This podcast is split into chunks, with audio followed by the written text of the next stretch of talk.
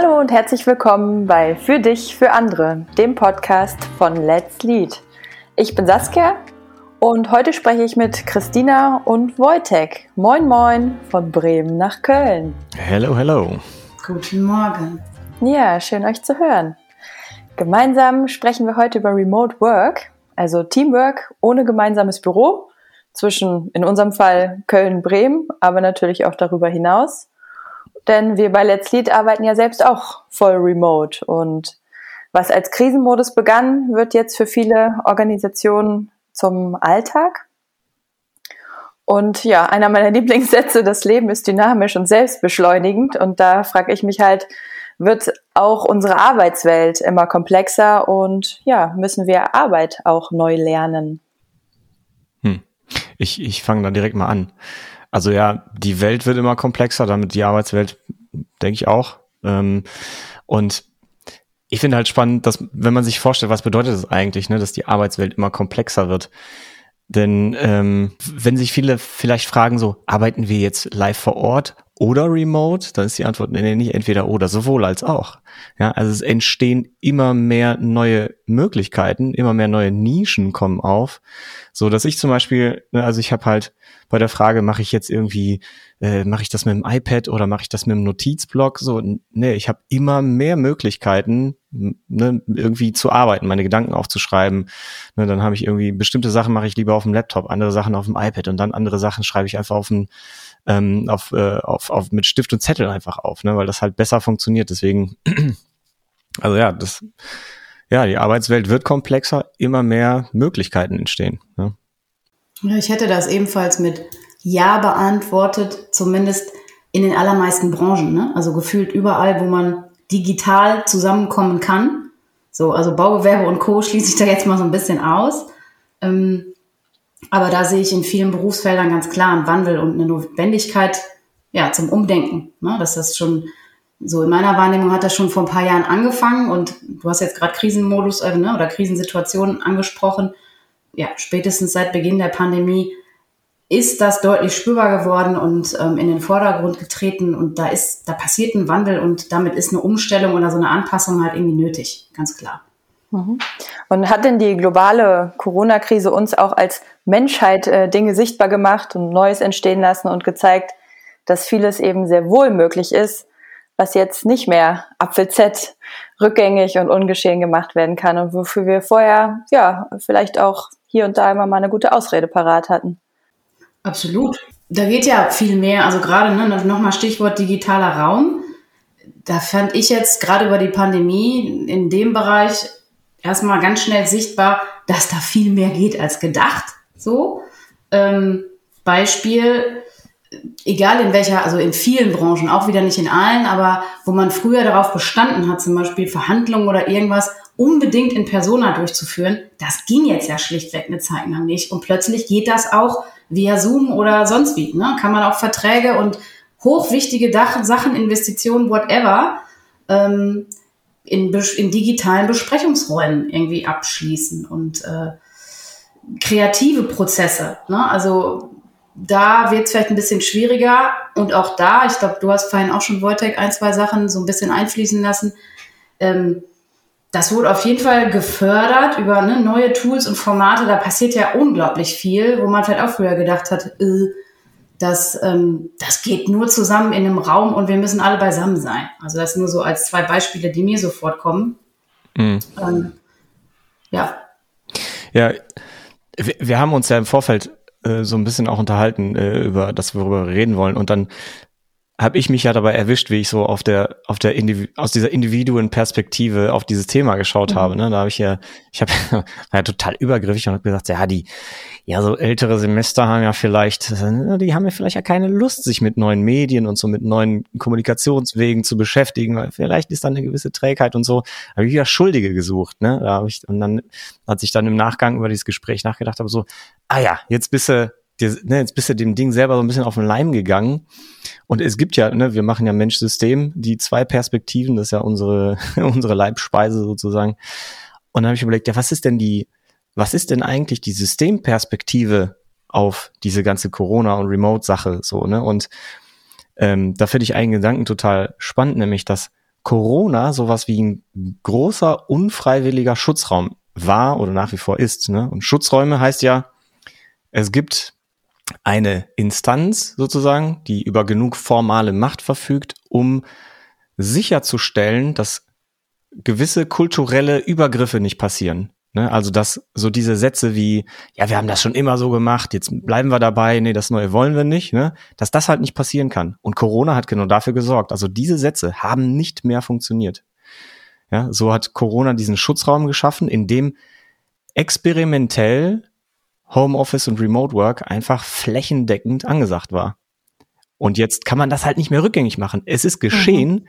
Die Leute haben gemerkt, krass, hat gut funktioniert, okay, hat auch echt Nachteile, da müssen wir nochmal schauen, wie wir damit umgehen. Aber das Spannende ist jetzt, die Erwartungen sind jetzt da. Kultur ist anders. Und das finde ich mega faszinierend. Ja, ja, genau. Man wird, oder ne, Menschen und Organisationen werden herausgefordert. Ne? Und da, da gibt es jetzt keinen Zurück mehr. So, da ist jetzt ein neuer Raum. So, und da muss man jetzt schauen, wie gehen wir damit um als Beispiel noch aus meiner letzten Firma, was ich da klar beobachtet habe, dass globales Arbeiten, mal so als großes, ne, ganz groß gedacht, da so Stichwort ähm, Integration, das ist plötzlich, das ist nochmal auf ein ganz anderes Level gegangen, wo man früher vielleicht viel mehr ne, lokal, weil vor Ort Meetings und hier und da und irgendwann, irgendjemand hat sich dann vielleicht mal bemüht, ne, ich sage jetzt mal ganz platt, die Amis abzuholen ne, und irgendwie so ein bisschen mit reinzunehmen oder umgekehrt da werden jetzt einfach dann globale Besprechungen gemacht, weil sowieso alle im digitalen Raum sitzen. Also da passiert global dann auch mal was ganz anderes und da öffnen sich Türen, wo früher auch genau das, was du sagst, mega Ausreden waren. Ach nee, und Zeitzone und hier und da. Ja, jetzt wird das wie selbstverständlich in, in den Rahmen gelegt, wo man sagt, na, mittags um drei können wir auch alle zusammen besprechen. Und da entsteht dann wieder auch eine ganz, auch da auf der Ebene eine ganz andere Kultur und ein ganz anderer Austausch. Mhm. Ja, genau. Du sagst ja, Christina, äh, auch neue Räume entstehen, Türen gehen auf und äh, ja, Rahmen werden auch neu und anders abgesteckt.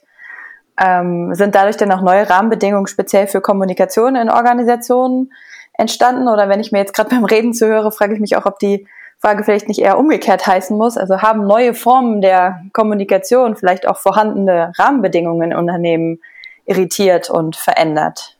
Das würde mich nochmal interessieren. Ja, diese Fragen erübrigen sich vielleicht ein Stück weit, weil, naja, Kommunikation ist eine Rahmenbedingung oder die Form der Kommunikation ist eine Rahmenbedingung, ja, und ist eine strukturelle Eigenschaft, die kann ich ja gezielt von heute auf morgen ändern. Also klar, ne, neue Technologien kommen auf und werden genutzt, aber ich kann ja auch ganz gezielt in der Organisation mich entscheiden und sagen, nee, wir möchten keinen Chat nutzen oder wir möchten keinen Videocall oder so, nur live und in Farbe vor Ort. Ne, das können wir ja äh, beschließen. Die spannende Frage ist, glaube ich, ähm, wie verändern diese neuen Formen der Kommunikation das Verhalten in der Organisation? Ja, das, ich glaube, da braucht es eine Achtsamkeit, dass man wirklich dann genau hinschaut, was funktioniert vielleicht besser, was funktioniert schlechter, ne? welches Verhalten wird incentiviert oder gefördert und dass man dann bewusst und gezielt mit diesen Rahmenbedingungen umgeht. Ne, dass man wirklich gezielt hinschaut, okay, hilft uns diese Form der Kommunikation? Oder stört sie die Wertschöpfung? Müssen wir die vielleicht eher doch rausnehmen? So in die Art gedacht, in die Richtung gedacht. Ja, da bin ich bei dir. Also gerade Thema Kommunikation finde ich ist so das Schlagwort und auch die, die größte Herausforderung. Also Kommunikation in, gepaart mit Transparenz, ne? weil das da da wird es ja dann wirklich schwierig, ähm, erst recht, wenn man auf verschiedene Führungsebenen auch guckt, das so hinzukriegen, es ist halt was völlig anderes, ne? ob man sich wirklich digital bespricht und das immer extra anberaumen muss und das so geplant ist, als wenn man ne, an der Kaffeemaschine äh, vorbeiläuft und ach hier und ne, oder im Büro bei jemandem. Also da, in so kleinen Details liegen dann aber riesige Unterschiede plötzlich. Und genau, der Rahmen die, über die geänderte Kommunikation ist plötzlich alles anders. Und sich da neu einzufinden und ähm, neue Wege zu beschreiten, das ist hochkomplex und auch ähm, pro Unternehmen und pro Team und wahrscheinlich auch pro Mitarbeiter total ähm, schwierig und herausfordernd auf jeden Fall. Ja, das Verhalten verändert sich oder hat sich an vielen Stellen ähm, verändert. Und auch Transparenz ist da ein großes Thema. Ähm, was sind denn eure Beobachtungen zu Bedürfnissen ja, von Mitarbeitenden beim Thema Remote Work? Und ich schließe die zweite Frage schon gleich mal an. Ähm, worin unterscheiden die sich denn vielleicht auch von den Bedürfnissen einer Führungskraft oder einer Geschäftsführung? Gibt es da Unterschiede oder ja, welchen Fokus, unter welchem Fokus kann man das beleuchten? Ja, ich glaube, das ist so ein Bereich, der wurde ja auch schon echt viel diskutiert. Ne? Ähm, also neben dem, was glaube ich sehr schnell offensichtlich war, irgendwie so persönliche Verbindungen, persönliche soziale Kontakte, wenn das fehlt, dass die Menschen halt so irgendwie in Depressionen abgleiten, dass so die Gefahr dann größer wird. Ne? Und ähm, aber daneben ich habe beobachtet, es gibt ein Bedürfnis nach nach guter Hardware, ja, nach guter Ausrüstung, Ausstattung, weil irgendwie mit so einer popligen Kamera und einem schlechten Mikro ist einfach die Qualität der Begegnung im, im digitalen Raum einfach nicht so gut. Ne? Und für mich macht es einen riesen Unterschied. Also mir macht's viel mehr Spaß, mit jemandem einen Videocall zu haben, wo ich eine richtig geile Videoqualität und Tonqualität habe, als wenn ich mich über so irgendwie so ganz alte, die ganz alte Logitech, ne, die da so irgendwie halb hinterm Laptop versteckt noch irgendwie steht, das, das macht dann irgendwie keinen großen Spaß. So, ne? Also da, das, ähm, das so von meiner Seite. Ansonsten, ich glaube, was auch noch relevant ist, ich weiß nur nicht, ob es ein Bedürfnis sein kann, aber das Thema Selbstorganisation und Selbstdisziplin hat einen viel größeren Stellenwert. Ja, wenn ich nicht mehr so in einem Raum mit meinem Team sitze und sehr viel sozusagen alleine vor mich hinarbeite, muss, also ich muss mich dann einfach viel stärker naja, selbst organisieren, meine Aufgaben irgendwie besser auf dem Schirm haben. Wenn ich nicht im Büro bin, sondern irgendwie zu Hause, dann ist einfach das Risiko groß. Äh, ja, gut, dann mache ich mal nochmal eine Pause. Ich hole mir nochmal einen Kaffee. Ah, ich, ich wollte mal diese Staffel hier zu Ende gucken bei, bei Netflix. also kann ich mir kann ich mir vorstellen. Wie Christina, wie siehst du das denn? Ja, das ich, ich finde es erstmal total spannend, dass du mit der Hardware um die Ecke kommst. Das, das ist mein Ding. Das interessiert mich mal so überhaupt nicht. so, da bin ich aber auch äh, völlig äh, eher bescheiden unterwegs und ja, bei uns in, in der letzten Firma, wo ich war, da war das schon auch ne, ein wichtiges Bedürfnis für die Mitarbeiter, dass sie zu Hause auch zwei Bildschirme haben und so weiter und so fort. Und das kann ich bestätigen, dass da, auf welchem Level auch immer, das wichtig ist, dass man da gut ausgestattet ist. Und ähm, was ich aber in der Reflexion oder auch in der Beobachtung ganz stark habe, ist so dass was bei den meisten also Mitarbeitern für mich auch aus Gesprächen immer rauskam, war halt ähm, ganz klar dieses Thema Flexibilität und Freiheit die jetzt sich plötzlich ähm, da gezeigt hat und dass da ein völliges Umdenken passiert ist und ein Bedürfnis erst erwachsen ist als aus dem, ach geil, ich kann ja zwischendurch mal meine Familie sehen oder ich kann zwischendurch, wie du sagst, eine Wäsche anschmeißen und das ist jetzt so gesetzt und die Leute wollen das gar nicht mehr abgeben. Also so die, ne, da ähm, zumindest ein Stück weit ich finde, man muss immer differenzieren, reden wir jetzt über zwei Tage Homeoffice oder über fully remote work, das ist nochmal ein Riesenunterschied. Mhm. Ähm, dass da die Leute jetzt so ein, äh, ja, ein anderes Leben kennengelernt haben und viel, ne, auch flexiblen Freiraum über den Tag hinweg,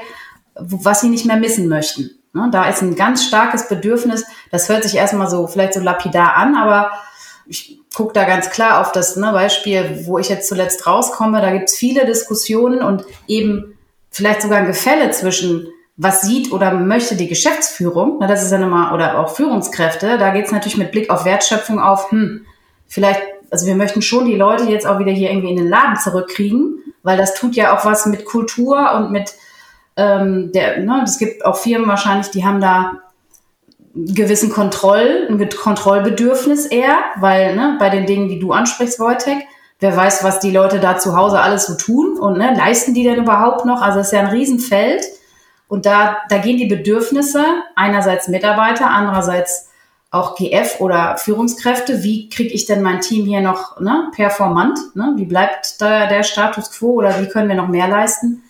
Da geht die Schere auseinander im Zweifel. Ne? Und das übereinander zu bringen, das ist eine riesige Herausforderung. Ja, genau. Das äh, wollte ich auch noch äh, ergänzen. Also die, ich glaube, der große Unterschied zwischen, ich sag mal, einem, einem klassischen Mitarbeiter und einer Führungskraft ist, na, die Führungskraft wird ja, es ist ja die Aufgabe der Führungskraft zu steuern.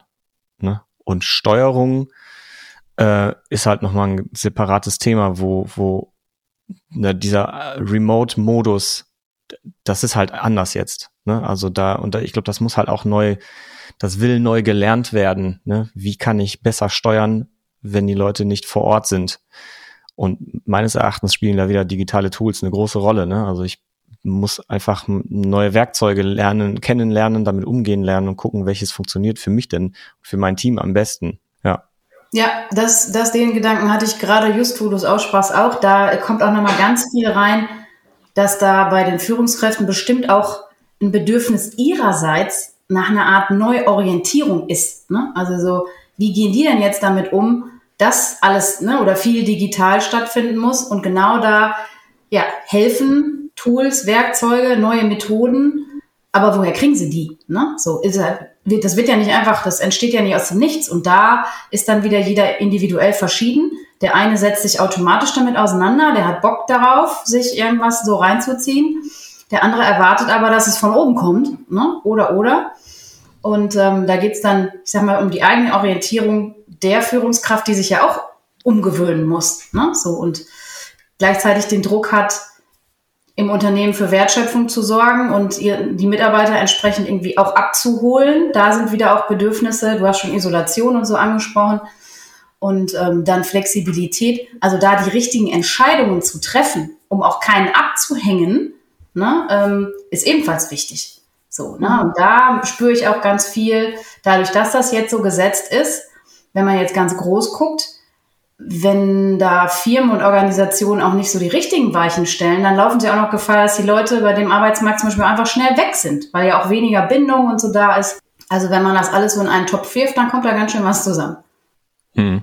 Ja, Wojtek, ich fand vorhin auch, äh, du hattest ja das Stichwort Schutzräume auch genannt, ne? Also ja, wie kann ich denn sowas in Unternehmen noch ja, besser einsetzen oder kreieren? Das fand ich spannend, was du da vorhin zu gesagt hast, dass ja Corona so ein vielleicht globaler, unfreiwilliger Schutzraum war, aber kann ich denn sowas auch ja, dezidierter, konkreter in Unternehmen entstehen lassen, einsetzen, platzieren, ähm, wie auch immer. Vielleicht hast du da ja noch was zu, zu sagen oder mehr. Das ist halt eine, eine Strategie, mit der man genau an der Stelle ansetzen kann, wenn man merkt, okay, irgendwie kulturell weigert sich dieses System, also mein Unternehmen möchte gewisse Veränderungen nicht machen. Da ist dieser, wir sprechen dann vom kulturellen Immunapparat. Mhm. Das sind, der äußert sich dann halt dadurch, dass, äh, ne, dass Menschen so Dinge sagen wie, äh, nee, das haben wir schon immer so gemacht, ne, der, der Klassiker oder halt auch andere Arten und es, ne, ich weiß nicht, äh, du führst ein Tool ein, aber das nutzt plötzlich keiner. Ne, irgendwie so. Also irgendwie gibt's eine so eine Abwehr, äh, Abwehrreaktion gegen Veränderung. Und, und die Strategie ist, wie gesagt, ähm, einen Schutzraumstifter zu finden, also jemanden zu finden, der ausreichend formale Macht hat, um ein, ein, ein, einen Raum, in dem experimentiert werden kann, zu schützen vor diesen kulturellen Übergriffen. Also zu sagen, also dass der wirklich dann qua formaler Macht sagen kann, so, ne, die, die brauchen unsere Zeiterfassung nicht zu machen oder die kriegen dieses Budget oder die haben diese Zeit und ne, die können die Tools nutzen, die sie, sie wollen, die sie brauchen. Also die müssen nicht jetzt irgendwie die und die äh, äh, Regeln befolgen, die wir sonst organisationsweit haben. Ne? Also da Genau, es ist so, eine, so ein Experiment, das geschützt wird von oben, wenn, wenn ich das jetzt so platt formulieren kann. Und ja, und der, der spannende Effekt ist, ne, das, was bei Corona halt auch passiert ist. Ne? Also wenn es klappt, also klappt im Sinne von, es werden Probleme, relevante Wertschöpfungsprobleme gelöst in diesem Schutzraum, dann sieht das die Organisation und kann nicht mehr, man kann das nicht mehr ungeschehen machen. Man mhm. kann nicht mehr sagen, nö, das klappt ja gar nicht. Doch, hat ja funktioniert. Und dann ist die Wahrscheinlichkeit halt extrem groß, dass gewisse Dinge dann doch adaptiert werden. Ne? Also man hat dann so diese, diese, diesen Immunapparat dann so ein bisschen ausgehebelt. Ja, dann vielleicht nochmal zum Abschluss Remote Work. Ähm, wo ist der Schaden? Worin liegt der Nutzen? Lässt sich das so einfach beantworten? Oder gibt es da vielleicht sogar Entscheidungshilfen, die im Kontext Remote Work ähm, unterstützen können? Also ich mag gar nicht über Schaden nachdenken. Das klingt so, als wäre Remote Work schädlich. Ähm, so gesehen ist alles schädlich oder halt auch irgendwie nützlich. Also alles hat so Vor- und Nachteile. Ich glaube, es ist wichtig, darüber nachzudenken, ähm, wie, wie ist die Wirkung von Remote Work? Ja, welches Verhalten wird, wie gesagt, welches Verhalten wird gefördert? Was ist, welches Verhalten ist dann wahrscheinlicher? Und wie spielt das mit der Wertschöpfung zusammen? Also ne, für uns bei Let's Lead ist ja das Thema Wertschöpfung total äh, vordergründig. Ne? Also wir denken viel über Wertschöpfung nach. Deswegen ist für mich das, das ist dann auch die Entscheidungshilfe, die ich äh, jedem Entscheider so mitgeben würde. So schau dir die Wertschöpfung an. Hilft es, das Kundenproblem zu lösen? Oder ist es euch eher im Weg? Ja, und nur darum geht's. Hm. Ja, da kann ich mich ganz gut mit verbinden. Also grundsätzlich äh, würde ich auch sagen, ey, da gibt es viele positive Dinge, die daraus entstehen. Und gleichzeitig mit Blick auf, wo, wo gibt es Nachteile, möchte ich auch ähm, eine Lanze brechen für der Achtsamkeit walten zu lassen. Ne? Und der Blick auf die Wertschöpfung, äh, ähm, auch den nehme ich da gern ein, also sich da wirklich die richtigen Fragen zu stellen. Und ähm, du, du hast gesagt, Entscheidungshilfen, da ist für mich ganz klar, dass es gibt kein Rezept. Ne? Das ist pro, in, pro Unternehmen und Organisation wieder individuell völlig verschieden. Ähm, das einzig Wichtige ist, da wirklich genau hinzuschauen und zu gucken, ja, was brauchen wir in diesem Veränderungsprozess mit Blick auf die Wertschöpfung. So, ne, was, was tut es bei uns mit der Kultur und äh, mit allem, wenn jetzt wirklich komplett alle zum Beispiel nur noch remote arbeiten? Geht das? Ähm, beziehungsweise wie kann das gehen, so dass wir weiterhin erfolgreich sind? Ne? Und ähm, dass es den Kunden irgendwie, ne, dass es da nicht schadet. Und was brauchen die Leute dann dazu? Ähm, wo, wo müssen die abgeholt werden? Also Mensch und System gleichermaßen anzugucken und immer wieder unser Spannungsfeld. Ähm, das ist enorm wichtig und da kann man jetzt, da gibt es jetzt keine, oh ja, die fünf Tipps und dann klappt das wohl, sondern da gilt es reinzuschauen. Das ist hochkomplex und sich ja im Zweifel auch voranzuirren, wie wir so schön sagen. Ja, super. Dann danke ich euch erstmal für eure Einblicke in dieses ja doch komplexe Thema. Ich freue mich auf das ein oder andere Wiederhören mit euch beiden, Christina und Wojtek. An euch äh, ZuhörerInnen äh, sage ich noch, stay tuned. Das mag ja wahrscheinlich nicht der letzte Podcast zu diesem Thema gewesen sein. Und ja, was denkt ihr denn so über Remote Work? Wir freuen uns über Kommentare und natürlich auch Feedback zum Podcast. Bis bald. Tschüss. Ciao, ciao.